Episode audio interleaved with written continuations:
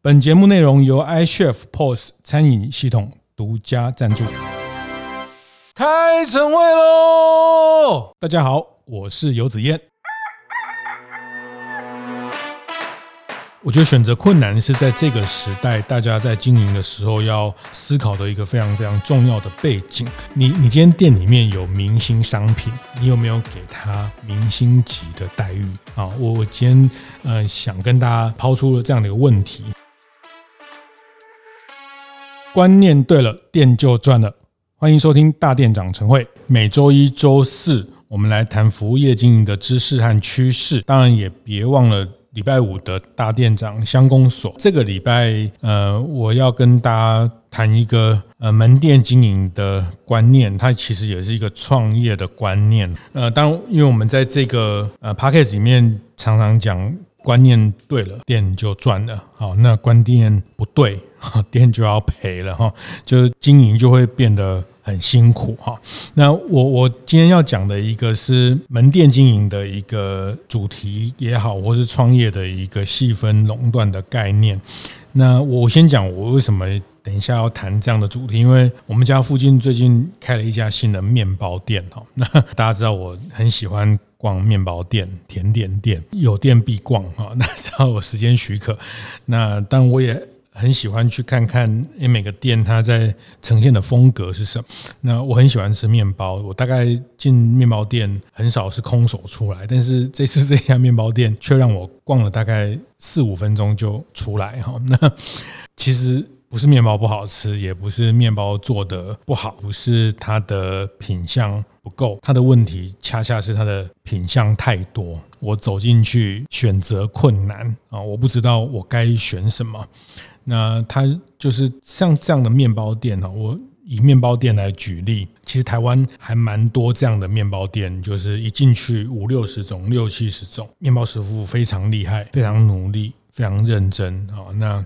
嗯，虽然当然它大部分大概因为是甜面包为主，那其实它的面团大概是用。接近的几种面团，那它会包不同的馅料，然后用不同的造型呈现出非常非常丰富的排面。然后以前呃面包店老板喜欢讲排面，排面要澎湃，排面要觉得有很多选择。但是我觉得这件事情到现在要稍微关一下，要稍微改变一下，因为经营的环境改变了啊。那待会我会讲，不是消费者的需求，或是消费者不喜欢多样，是经营的状态改变了。那这家面包店我走。进去四五分钟哈，那我看了一看了又看，嗯，本来想买这个，后来又看到那个，好像也还 OK 哈。但是因为我我我也不是非要很厉害很厉害的面包，或是因为我觉得呃台式面包其实看起来都很很可口哈。那呃葱面包啦、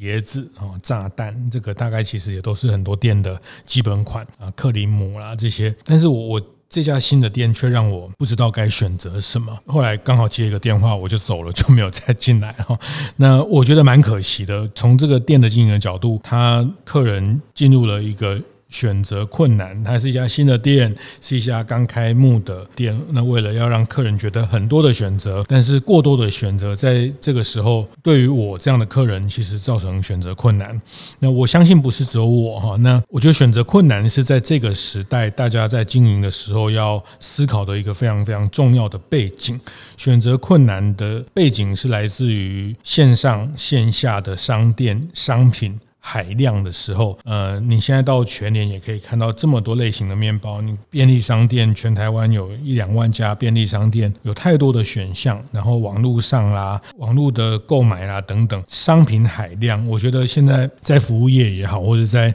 商品的世界，大概你很难找到没有海量的选择。那所以在这个海量选择的时候，其实作为一家店的经营，你要减少客人的选择困难。嗯，我不是说你一定要。像生吐司店一样，就卖一种吐司哈，三种口味就结束哈。其实我觉得比较理想的是这样哈。我我常讲最厉害的店就是这种像在台南的牛肉汤的店，你进来也不用跟他讲大碗或小碗或是加什么，他进来就是问你是一碗或两碗或三碗。哦 就是说，他跟客人的对话只有两碗或四碗或六碗白饭，就这样就结束了，没有说什么呃，这个青菜多少啊，什么这个就是他的品相少到客人进去都不用考虑，那减少这个选择困难的时间。那这件事情，我觉得这这时候特别要跟大家分享，因为我其实还是常常看到很多店里面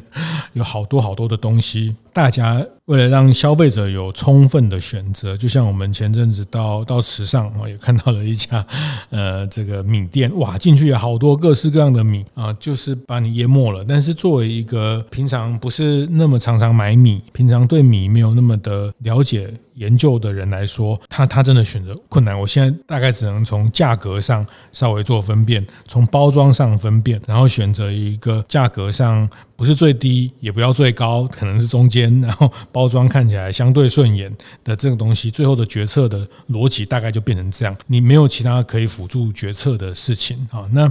呃，其实这个东西它交易的过程会形成很大的风险，这个风险来自于消费者的迟，以至于他就不买了。啊，以至于他就买看看，他就不敢买很。我要举一个呃非常鲜明的例子，这个在卖场的陈列上，呃，一定要去掌握这个八十二十的法则，把你的热卖的商品放到最大量的情况，甚至半的卖场。那在大店长开讲的第二本里面，我们跟全联的行销协理刘鸿征在谈他们呃这几年全联做改造的过程，有一件事情我非常印象深刻哈。那这件事情叫他们的这个叫 AKB 计划啊，就是呃 AKB 是个什么偶像团体，是不是？听说是个偶像团体。其实 AKB 的全联的 AKB 计划就叫做 Apple、Kiwi 跟 Banana 哈，就是呃苹果跟奇异果跟香蕉。这个也有我刚讲的这。跟选择障碍的问题一样，就是在全联他们还没有做改造之前，他们卖了很多的水果，卖了很多的蔬果，就像大家很多去很多蔬果水果卖场、量贩店一样，二三十样各式各样的水果啊，那一区一区一区一格一格一格，那大家应有尽有，都可以选择。但这件事情不利销售，全联他们做了这个改变的计划，就是苹果、香蕉、Kiwi 这三个品项。它可能只是十几种水果里面的百分之十的品相，或是百分之二十的品相。他们给这三个品相百分之五十的陈列空间啊，你没听错，就是他把这三个品项百分之五十的陈列空间只放 KB 这三个东西哈。所以他当消费者进去的时候，他就很知道这三件东西先选一个，再去选其他的，就完成他今天水果的购买。呃，有。接近一半的销售量是来自于这三个主力的商品，拳头的商品。那为什么不能把这三个商品的陈列区放大呢？那我觉得这个大家在经营观点上常常会有一个迷思，就是经营者会觉得我要让你应有尽有，我要让你充分选择，这个也没有错哈。可能过去开店的人会跟你讲，消费者就是要有很多选择，他们才愿意买。但是我必须提醒，在现在的这个消费的时代，当商品海量供过于求的时候，消费者往往最大的困难是选择的障碍。那为了降低这个选择障碍，你必须用引导的方式，用放大重点的方式，让他快速决定。这个东西在呃日本的 Seven Eleven 的这个创办人，他们呃也谈过一个叫做沸点的理论。啊，就是沸点的原理，就像在 Seven 全家这样的便利商店，当他们有新品的时候，当他们像有这个呃鲜食的新品，他们会扩大的陈列面积去放热销的产品，非常扩大的地方给这个东西，这个新的商品有一个更大的舞台，而不是让它只是占其中一格哈。这个后面的消费心理的原理就是说，呃，他们在。便利商店摸索出的消费心理，就是说，当店家大量备货，展现出一种这就是我们推荐的商品这样的一个气势的时候，那消费者他其实直觉他会感到放心，激起他的购买的行为的欲望，然后就是让这个欲望进入到一个一个沸点啊，就是。脑波就变弱了啊，就是觉得哇，他放那么多，一定是他们在做这个促销，一定是这个东西现在是最受欢迎，这个东西是大家最喜欢，所以他的脑波的这个购物的欲望就会在这边达到一个沸点啊，所以这个他们在 Seven Eleven 叫做沸点的理论啊，所以这个沸点产生就是钱包就会掏出来，就是东西就会拿到篮子里面。那一样的回头来讲，我刚讲那家面包店 哦，就是说。我我觉得真的真心佩服台湾的很多做烘焙的厨师跟师傅，他们做的东西真的都很棒。但是他们在沟通跟销售的时候，嗯，我觉得要要去思考到这个背景。然后一家店它总有师傅最拿手的东西啊，师傅最呃能展现出它的特色。最能展现出它的故事的东西，可以把这个东西做扩大、大量面积的陈列哦。这个是我要提醒大家，在做零售的时候一定要注意到这件事情。那全联已经告诉我们，他在生鲜区这次品牌改造的过程，他们生鲜区做了一个这样的调整，他们把 AKB 做成主题，做成重点，只有三样，却占了百分之五十的面积。日本的便利商店通路，他们在思考一个新的商品的时候，用这样的推荐，让客人直觉的觉得你在推荐我这个东西。所以，呃，回到面包店道理也是一样哈，就是呃，我我会建议可以把它的主力跟拳头，老实说，现在这个时代，大家。进去面包店买需要的东西之外，其实大家都想要多买一些什么啊？看看有什么特色。它既然是一家新开的店哦，那一定有一个他们不一样的什么部分啊？那呃，而不是进去。不太会是说他进去只是买个呃明天早餐用的吐司，好，那所以我觉得这个去沸点的原理这个概念，其实我会非常提醒在做零售的店家一定要在陈列上有这样的观点哈。那这个延伸的另外一个想跟大家聊的就是我两年前这这是一本大概三年前两三年前出版的书，那是呃李开复先生跟几位大陆的企业家他们谈的，叫书名就叫创业。就是细分垄断，那他们在那个副标就是讲互联网下半场的整个商业的生存法则，嗯，它的。整个书的结论就是，创业就是要朝着细分垄断奔去。其实这个也是一样一样的道理，就是说，在互联网在线上线下打成一片的时代，在商品海量的时代，其实，在创业这件事情，必然一定要从细分去占据垄断。在互联网的情境里面，如果你不是第一，就没有人记得了。第一或第二啊，其实三四五六名就。不会有人记得。中场稍微休息一下，来分享节目合作伙伴 iChef 的相关讯息。今天要和大家介绍的是 iChef 近期发表的功能云端餐厅。云端餐厅的核心概念是一次将外带订餐、内用扫码点餐，到未来会支援的餐厅自主快递等不同管道的订单，通通整合到 iChef POS 里，帮助老板在营运时事半功倍。云端餐厅还有一个非常实用的特色，就是可以搭配 iChef 的零秒集点来使用，不同。同通路的每笔交易都可以透过点数累积会员结账时，系统会自动印出包含点数的 QR code，让消费者可以自行扫码获得点数之外，还能成为会员，不用在柜台等输入资料，效率加倍。有兴趣了解 iChef 云端餐厅的大店长们，欢迎上 iChef 的部落格或是官方网站看看哦。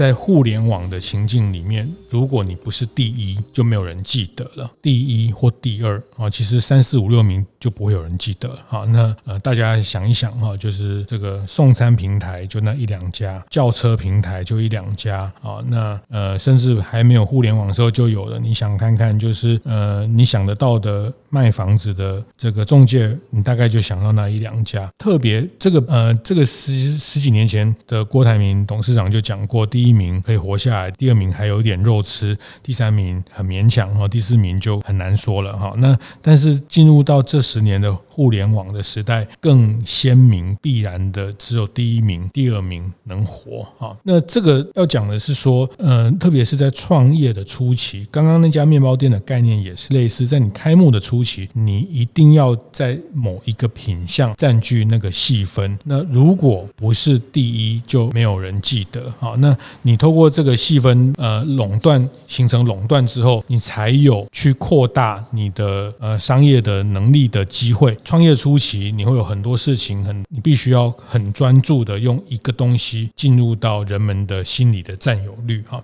这本书讲的就是创业就是要细分垄断。那我后面还会再举什么叫细分垄断这个概念。那当然，大家听到垄断这件事情，就会觉得好像有点不舒服哈，就是好像垄断是一个不是很正面的名字，好像我们常常讲到垄断，就是讲到呃这个台塑中有垄断的油品市场，那这个海海运、扬明长龙或者是这个海运市场就被几个大的公司垄断，所以我们过去就觉得垄断好像可能会有一些人会觉得垄断，呃，这个先入为主会给人家觉得是一个呃不太不太好的感觉哈，但是呃我我们这边要谈的是。怎么样在这个品类形成了一个垄断新战略啊？那这个其实是在互联网这个时代，你才能活下来的一个非常重要的前提跟条件。那这也是在创业的过程，因为这个尤其像李开复老师他们在中国大陆的这样的线上线下更激烈竞争的市场，他们验证出这样的逻辑，是因为你唯有在一个细分垄断里面掌握了这样的一个市场利基之后，你才。会得到资本的大量的益助，你才可能透过这个资本的益助，找到了另外一个这个成长的转折点，然后才有后面资本益助的 all in 哦，就是它不代表你不能做别的事情，但是创业的一开始，你一定是朝着细分垄断奔去。这个概念大家千万要记住哈。那呃，这本书其实它不会很厚，其实我非常非常建议，呃，就是我就是有人问我创业要推荐什么书哈，那我我都会推荐啊。当然，第一本是大店长的书哈，第二本就是这本呃，创业就是细分垄断。啊，那第三本我还在写，哈，大家可以拭目以待，哈，呃，开个玩笑。那那总之就是，我我觉得这本书其实它它也影响我大店长这个 business，它其实就是服务这些中小型为主的店家，包括零售、包括餐饮、包括呃美发、按摩、美业的这样的服务业的店家，我非常专注在这个细分里面去创造我的独特的价值，哈。那在这个细分经营的够深之后，再期待下一个阶段。有有另外的。呃，延伸的可能。回到商品世界来讲哈，我也会常举个例子，就是呃，什么叫创业细分垄断？什么叫你的在某一个品类里面取得了一个呃很鲜明的呃占有率哈？那比如说呃，就像胡须张，当然就是卤肉饭；林聪明砂锅鱼头。那你在这个品类占据了第一之后，并不代表你只能卖卤肉饭哦哈。你当然你进到这个胡须张里面，它还是有卖鸡肉饭，它还是。是有卖汤，还是有卖玉米浓汤，还是有卖这个呃绿豆薏仁汤等等哈？那一样，你在林聪明砂锅鱼头里面，你还是可以吃得到嘉义鸡肉饭，还是吃到很多凉菜。那但是你你必须在这个品牌，必须在这个品类占据了第一名啊。但呃，我我也常举一个例子，呃，比如说讲面包、讲烘焙这件事情，呃，大家知道有一家甜点店。呃，我最近去他的官网看一看，哇，他现在在台湾也开了超过二十个据点啊，就是雅尼克。大家都听到雅尼克就会想到什么？生乳卷，对不对？啊，就是雅尼克，它基本上已经把生乳卷这个品类。做细分垄断的，细分的意思就是说，在整个烘焙、整个甜点里面，甜点有各式各样的，有草莓塔、什么柠檬塔啦，什么闪电泡芙啦，什么什么。但是他们在生乳卷这个项目，它已经占据了断的角色。那那垄断也不是说百分之就是全市场都他卖，但是大家会想到就想到它。那你今天生乳卷，你今天要卖生乳卷，你今天要做宅配线上的生乳卷的时候，人家会拿你跟他 PK。它的性价比、它的口味、它的包装，它已经成为这个细分里面的呃很独特的这个占有了。好，那雅尼克的创办人吴宗恩吴师傅接受媒体访问的时候讲过一句话，我觉得也非常经典。他刚好也串起了我们。今天讲的这两个主题，他讲的是说，他在人家在跟他问说，呃，如果大家注意到生乳卷，雅尼克生乳卷，他们在两三年前，呃，做了一个 Y YTM 啊，那大家知道 ATM 是领领钱的哈，那 YTM 就是雅尼克的这个自动贩卖机，他们在台北的捷运设了这个 YTM，那你只要呃荧幕操作，你只要用这个呃悠游卡或手机支付，就可以直接从它的这个自动贩卖机面把生乳卷拿出来，不用到它的店里面。好，那它呃这个是他们那时候投资的一个在捷运站透过智慧贩卖的方式卖生乳卷的模式。那那时候大家觉得这个投资很大，因为怎么算？要要赚到钱都都需要，嗯，不是很容易回本啊。那那那时候，但我觉得现在其实大家越来越看懂他们在做什么。第一个，他收集数据；第二个，其实放在捷运站出入口，基本上就是一个行销啊，就是你每天走过去、走过来、走过去，你就如果是通勤族，大概看看看看久了，有一天刚好来不及买，刚好要去朋友的地方，呃，忘了带东西，或者是没有时间再去买，你就就买了哈。就是他们在那边形成了一个行销的。价值。第三个，其实我觉得，呃，吴师傅在回答大家问他为什么要做这样的一个几百万的机器，就放一条这样的蛋糕才卖个几百块。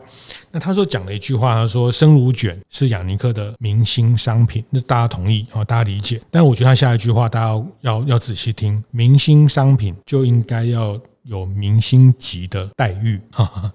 大家理解哈？你你今天店里面有明星商品，你有没有给他明星级的待遇啊？我我今天呃想跟大家抛出了这样的一个问题哈，就是说创业是细分垄断，这个是是一个创业的选项，特别是在这个互联网情境，你现在要开始创业，你一定要找到一个细分，然后这个细分形成垄断，你才能去。得到外部的投资的机会，得到别人对你的资本的挹注，才去扩大规模进行下一阶段的事情。但是，一开始一定是朝着这个垄断奔去。那其实他回头看亚尼克来说的话，他他其实也一直在朝着在生乳卷这个品类作为一个细分垄断，他不断的投资这个商品，跟艺人联名。跟品味品相的的翻新、包装的提升、冷藏这个宅配的。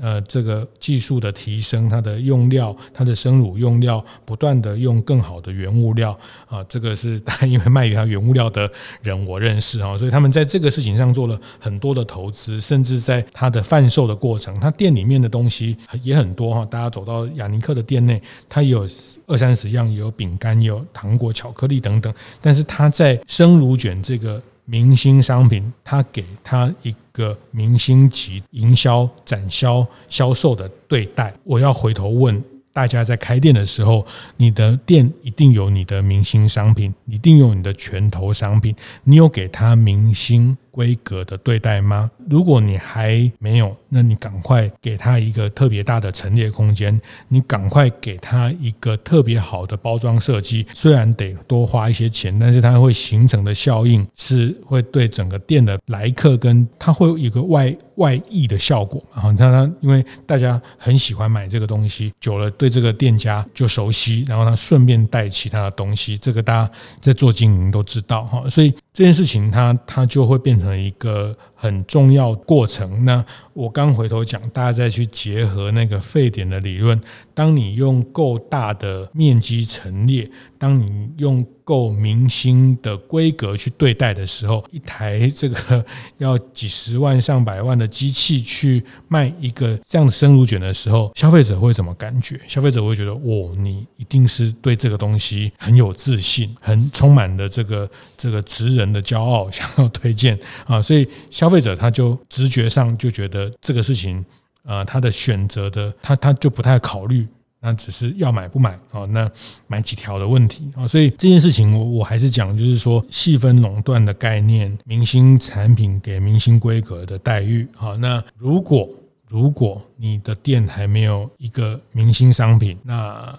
就要赶快努力，蛮危险。什么叫明星商品啊？那我觉得你问我的话，我觉得至少要占到百分之三十以上的营业额，那个是。单一个品项可以覆盖到百分之三十的营业额，那个算是你的明星商品，算是你的拳头商品。如果你现在的店里面的东西都还蛮平均的，每一样都十趴左右，八九趴，然后十几二十样，我觉得接下来会蛮挑战，蛮危险啊。虽然过去可能这样可以生存，过去这样是活得下来，但不代不代表不代表未来。这个模式继续可以活得下来啊，因为消费者在这个时候资讯海量、商品海量，我们的注意力已经跟金鱼差不多了哈，就是我们已经是一个金鱼脑的概念，所以当消费者的注意力变那么短的时候，没有那么多时间去去认识到你这么多事情的时候，你一定要有一个非常